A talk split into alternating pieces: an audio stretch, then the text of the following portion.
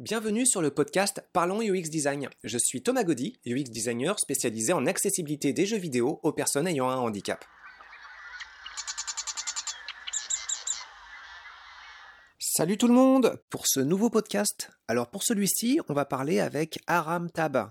Aram est actuellement, enfin au moment de l'enregistrement de ce podcast, game designer chez Behavior Interactive. Et donc ça va être une série de trois podcasts pour euh, discuter de décisions éthiques ou morales euh, en tant que game designer dans l'industrie des jeux vidéo. On s'est rencontrés à l'occasion euh, d'une session d'enseignement à l'ISART dans le cadre bah, de cours en UX design. Ça tombe bien avec l'intitulé du podcast, on reste dans la thématique mais ça fait un moment que tu n'es plus étudiant à RAM. Euh, est-ce que tu peux te présenter en, quelques mots? Ouais, bien sûr. Bah oui, du coup, euh, moi j'ai fait mes études à ISAR, puis je suis euh, devenu game designer professionnel avec une spécialité en économie design. donc j'ai travaillé sur des jeux free-to-play principalement. puis c'est ça, je continue aujourd'hui de travailler sur des jeux dits live ops, donc des jeux qui sont censés durer dans le temps et être mis à jour au fur et à mesure. Actuellement, si on peut le dire. Ouais, on peut, ouais. Je travaille chez Behavior sur euh, Dead by Daylight, du coup. Super, félicitations, bravo. Bah, je suis content qu'à la sortie de l'école, euh, tu arrives aussi vite sur une boîte euh, aussi prestigieuse. Ouais, c'est bien goupillé. On va dire ça. Alors, euh, ce qui est amusant en fait, c'est que euh, bah, depuis un moment, en, réaction à la sortie euh, d'un des podcasts, en fait, on avait une discussion qu'on voulait poursuivre ensemble sur la thématique. Peut-être que je peux le formuler comme ça la responsabilité des jeux vidéo mmh. sur les problèmes que peuvent avoir toutes sortes de personnes qui y jouent. Ouais. Et de cette très vaste thématique, on peut partir dans beaucoup de beaucoup de directions. Il y a beaucoup de choses à dire. Et euh, alors moi, ce que ce que je disais là-dedans, mon positionnement, c'était euh, qu'en tant que concepteur, on a une responsabilité partagée, pas une responsabilité unique. Mais euh, je considère que il faut que tu gardes en tête que tu peux avoir une communauté d'utilisateurs vulnérables, plus facilement influençables et qui peuvent peut-être bah, de par le jeu vidéo qu'ils vont avoir entre les mains, le message que tu peux leur faire passer, euh, les situations que tu peux leur exposer, bah tu peux peut-être euh, influencer euh, certaines choses qui peuvent se passer derrière. Et tu avais réagi là-dessus. Est-ce que tu peux me, rappeler un petit peu bah, Moi, c'est la question de la responsabilité du, du développeur de jeux vidéo. C'est une question que je me pose depuis le début de mes études, en fait, parce que on avait eu un cours sur le free-to-play qui nous avait été présenté un petit peu comme le nouvel Eldorado du jeu vidéo. Puis moi, les versions que j'avais de cette industrie-là, puis des communautés autour de cette industrie-là étaient un peu différentes du son de cloche que nous donnait l'école. J'avais interpellé le prof à l'époque euh, sur la question de la responsabilité euh, de ce type de ce format de monétisation, de toutes les dérives que ça pouvait engendrer. Et euh, j'avais essayé de relever certains points par rapport à la morale, ce que j'appelle la morale du jeu vidéo. C'est un sujet très vaste. Et donc moi ma question, c'est vrai que au-delà de tous les aspects évidents par rapport par exemple au comportement d'achat un petit peu impulsif etc c'était plus le, dans l'essence même du jeu et ses limites. En fait qu'est-ce qui qu'est-ce qui nous permettait de d'identifier les choses qui sortent de la, sphère du jeu et qui viennent influencer un petit peu euh, ce qui se passe à l'extérieur? Et est-ce que finalement le jeu qui est créé pour établir cette sphère Est-ce que le jeu a une vraie responsabilité en dehors de cette sphère-là? Et euh, la réponse est bien évidemment oui. Mais en fait, il y a toute une dimension euh, de, de, de, conscience et d'intention du message après de la part des créateurs de jeux vidéo qui était que je trouvais intéressante. Euh, J'avais fait référence à une vidéo d'un drop dans la mare, très bonne chaîne YouTube d'ailleurs. C'est là que ça parlait, il me semble, de Assassin's Creed, euh, le troisième épisode, hein, avec euh, l'avatar avec des, des, origines amérindiennes. Ah, il est amérindien, mhm. cet avatar, ce héros de jeu. Et puis il y avait toute une réflexion sur le respect de la chasse, de la nourriture. Euh, le fait que tu puisses faire une prière avant de dépecer euh, mm. ta, proie. Et puis euh, cette réflexion qu'avaient eu les game designers euh, dans cette vidéo d'un drop dans la mare, ils expliquaient que bah, les bonnes intentions euh, avaient été revues à la baisse du fait de toutes sortes de contraintes, principalement économiques, de retour de playtest, et qu'au final, ce qu'il restait, il y a quand même des traces, quand même, ce qui est, ce qui est louable, il reste des traces, mais ce qui reste en fait, ça fait une animation superflue, skippable, dont le propos échappe complètement a priori à la plupart des, des joueurs. Ouais. Puis c'est ça en fait le, le, propos qui échappe à la plupart des joueurs. Il y a aussi la notion d'interactivité dans le jeu vidéo. C'est-à-dire c'est pas c'est pas juste une pièce qu'on expose à un public. Euh, c'est une pièce qui est construite à la fois par le créateur et les mécaniques d'interaction qu'il met dans le jeu et le joueur qui va s'en emparer et faire potentiellement d'autres choses avec ces mécaniques-là. Il, et il parlait d'exposition aussi dans un autre Assassin's Creed, c'était dans Unity, où euh, Ubisoft avait décidé de dépeindre certains personnages réels qui ont existé de la Révolution française d'une certaine manière pour servir l'histoire. Puis c'est vrai qu'on peut toujours avoir euh, une interprétation vis-à-vis de cette interprétation, donc c'est une interprétation sur interprétation. Euh, mais il reste toujours que chaque joueur va avoir sa propre relation par rapport à l'interprétation qui est proposée dans le jeu. Et euh, c'est ça qui rend aussi les choses très difficiles. En plus de toute l'ambiance économique de devoir couper des choses à la dernière minute et que du coup certaines interprétations font plus de sens parce qu'il manque des morceaux, ce qui est très intéressant. C'est vrai que j'y avais pas forcément euh, réfléchi. Bah, c'est une espèce de mise en abîme du test de Rorschach en fait. Hein. Tu présentes une tâche d'encre et puis euh, il y a des gens qui peuvent délirer sur toutes sortes de significations. Mm. Après, euh, pour ce test-là, il est tellement standardisé qu'on s'est rendu compte que certaines catégories de personnes fragiles arrivent à faire émerger certaines catégories d'interprétation qui permettent d'identifier euh, des fragilités hmm. et de poser des diagnostics. Enfin, d'aider à poser un diagnostic. Et le jeu vidéo, c'est tellement euh, nébuleux, évolutif, euh, s'adressant à plein plein de gens que en faire des tests standardisés pour comprendre un petit peu quel est leur impact, ça reste très compliqué. Bah, c'est très rare. Il y a, y a, des, comme Quantic Foundry par exemple, il y a des organismes qui essayent de poser des ce qu'on pourrait appeler des diagnostics sur des, des, types de joueurs, puis leur, leur goût, puis leur profil, euh, en gros comment ils vont dérouler face à une interaction, qu'est-ce qui va les attirer ou pas. Mais c'est des, c'est des profilages qui atteignent très rapidement leurs limites, notamment grâce à, euh, par rapport à la question du temps où euh, bah, c'est un profil qui va être vrai en 2010 puis en 2015 à la vitesse où ça évolue ça explose parce qu'il y a des nouveaux types de jeux des nouveaux types d'interactions et toutes ces choses là donc ça, ça rend l'exercice très compliqué quand j'étais euh, étudiant en psychologie, c'est un sujet qui faisait déjà parler de lui. Il y avait un chercheur du nom de Anderson, euh, j'ai pas le prénom en fait, mais qui s'intéressait aux effets de la violence des jeux vidéo euh, dans, pour, pour, le jeune public. Et ce qui était intéressant en fait, c'est que d'une part il y avait une démarche expérimentale, scientifique, et d'autre part, bah, de par cette démarche en fait, on pouvait voir en lisant ces papiers qu'il y avait aussi des biais et des problèmes euh, expérimentaux qui faisaient que ses conclusions quelque part étaient très très euh, critiquables. Donc sa position, en fait, euh, il considérait des jeux comme Mortal Kombat à l'époque, même si la série existe toujours, et puis euh, il exposait euh, des jeunes à euh, des parties de, jeux type Mortal Kombat, et puis il voyait ensuite, il mesurait le niveau d'excitation. Je ne sais plus exactement sur quelle variable, hmm. et puis ça permettait de dire qu'effectivement, plus un jeu est violent, en comparant avec une autre situation où c'est une activité plus calme, et plus les jeunes derrière sont à leur tour violents.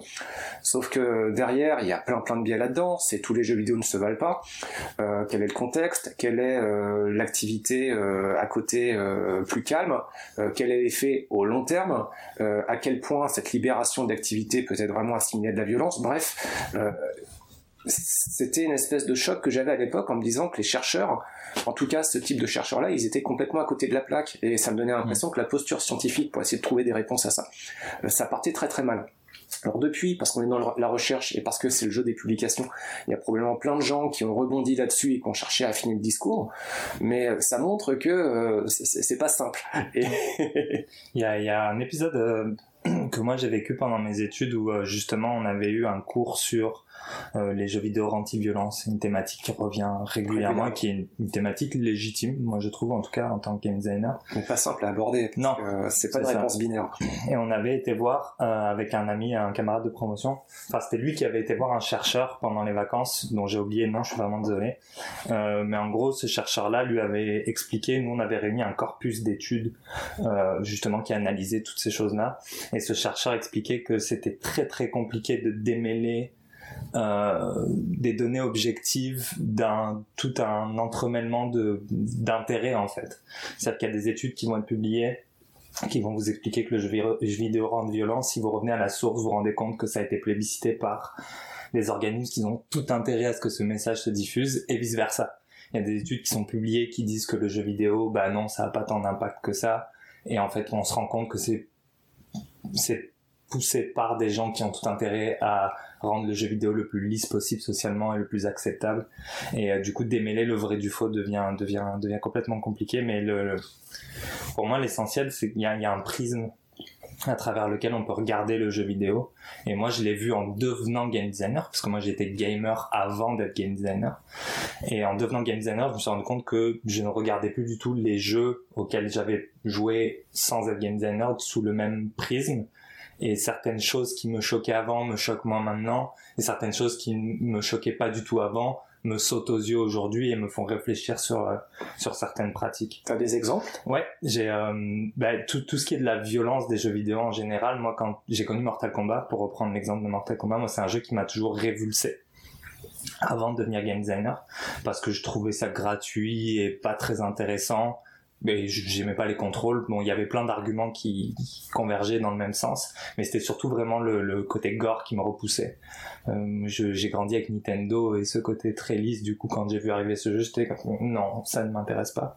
Et en fait, en devenant game designer et en regardant un peu la jeunesse de la saga, comment ils en sont arrivés là, quels ont été les impératifs pour se démarquer de la concurrence à l'époque où Mortal Kombat est sorti, de tourner avec des acteurs, etc. Tout ça, a pris un sens différent et a fait que j'en suis venu à mieux accepter la dimension gore parce qu'elle avait un sens dans la genèse du design du jeu en fait et de l'intention du créateur derrière. Donc c'est un prisme différent, c'est une suranalyse on va dire qui vient un petit peu effacer le, sentiment premier quand on est exposé à ce genre de, de jeu. Et je trouve ça intéressant parce que par rapport au free-to-play, euh, notamment certains modèles économiques extrêmement vampiriques, il y a, vraiment plein d'opinions et en fait on se rend compte en regardant la personne qui exprime cette opinion qu'on peut dégager des prismes d'analyse en fonction de ah cette personne-là travaille sur des jeux avec un format économique classique euh, pay to play euh, style Assassin's Creed des sagas comme ça.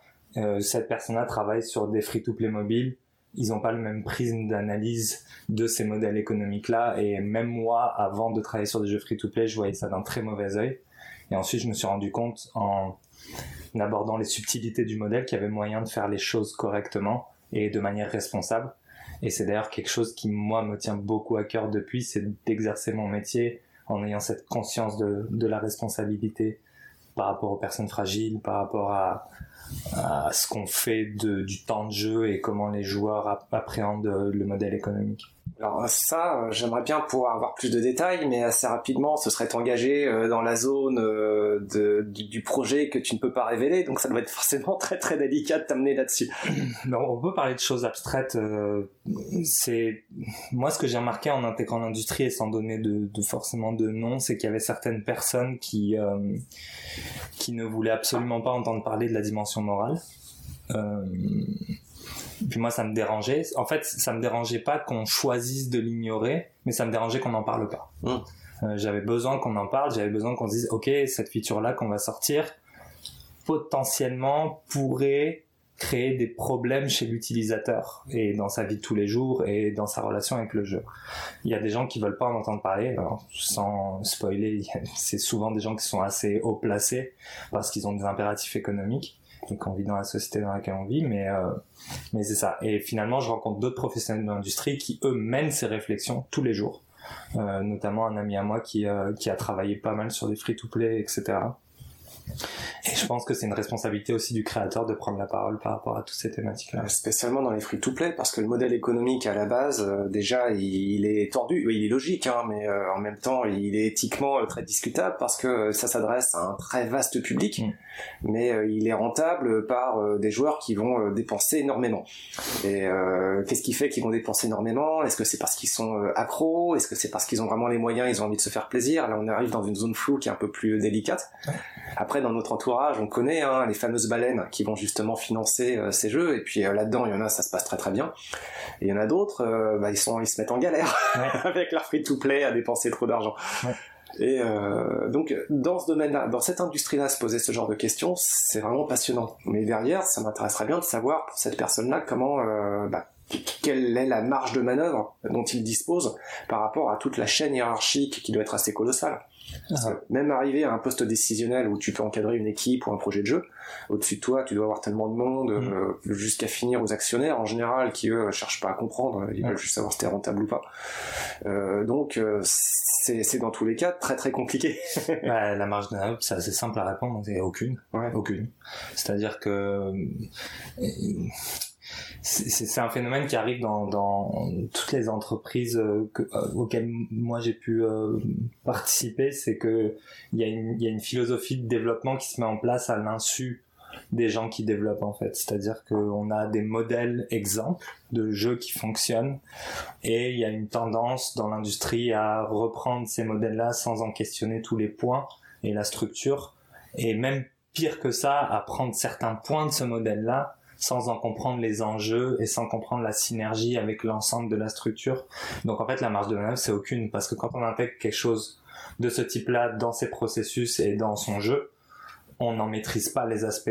Donc on peut pas le manipuler en fait. C'est ah, on va faire des daily rewards parce que tous les leaders du marché font des daily rewards. Oui, mais qu'est-ce que ça implique de faire des daily rewards chez l'utilisateur? Qu'est-ce que ça implique même dans le design du jeu? Ça, c'est des questions qui sont absolument pas soulevées parce que c'est censé marcher. Sauf qu'ils n'ont pas une vision holistique en fait du jeu vidéo. Ils ont une vision très fragmentaire, fragmentale du jeu vidéo. Et du coup, ça, ça fonctionne pas. Et en fait, on n'a aucune marge de manœuvre parce que quand on essaie de contester ces prises de décision, on se retrouve pas face à une personne qui pense différemment de nous. On se retrouve face à l'argument d'autorité qui est que, bah si, regarde, ça fonctionne.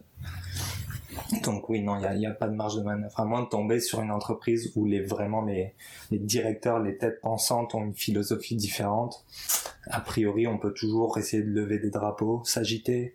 Ça changera pas grand chose. C'est intéressant ce que tu parles en fait. Ça, ça s'appelle euh, une dissonance cognitive mm. en psychologie c'est euh, quand tu as euh, bah, des opinions et que tu aimerais avoir euh, une ligne de conduite, mais que le contexte social et professionnel autour de toi ne te permet pas de l'appliquer. Donc quelque part, ça crée un sentiment d'insatisfaction qui peut être très douloureux et assez destructeur. Il y a deux façons en général de résoudre une dissonance cognitive. la première, trois en fait. Soit finalement ton environnement te permet d'appliquer ce que tu voudrais faire, mais c'est très rare que ça arrive. Ou alors tu quittes le boulot euh, ou alors, euh, tu aplanis la distance cognitive en faisant en sorte qu'au fur et à mesure, euh, ta vision de voir les choses va finir par aller dans le sens de, ta hiérarchie. Ouais, c'est ça. Ben, il y a beaucoup de jeunes. le réseau d'Isart est assez dense et moi, je, ben, dans mon groupe d'amis, il y a énormément de gens qui viennent de cette école.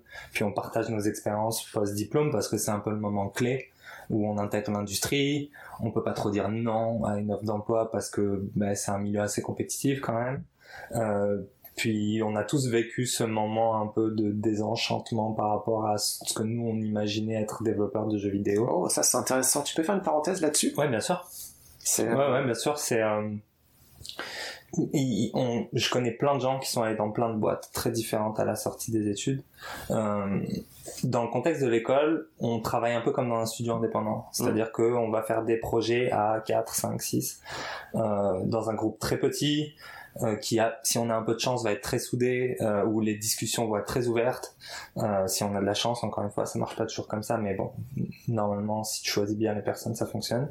Puis on se retrouve dans une industrie où même dans les studios indés, c'est-à-dire même dans les structures qui sont très proches de ce qu'on avait quand on, était à l'école, euh, ne fonctionnent pas du tout de la même manière. Pour plein de raisons. premièrement, bah, l'impératif économique. Ça, c'est le plus important et c'est celui qu'on se prend dans la face assez rapidement quand on sort de l'école. Et on n'en sort pas. Hein. Moi, je, suis toujours confronté à chacun des mandats. Ouais, c'est ça. Omniprésent. C'est, euh, c'est qu'à un moment donné, quand on n'a plus le budget, on n'a plus le budget, puis c'est comme ça et c'est tout.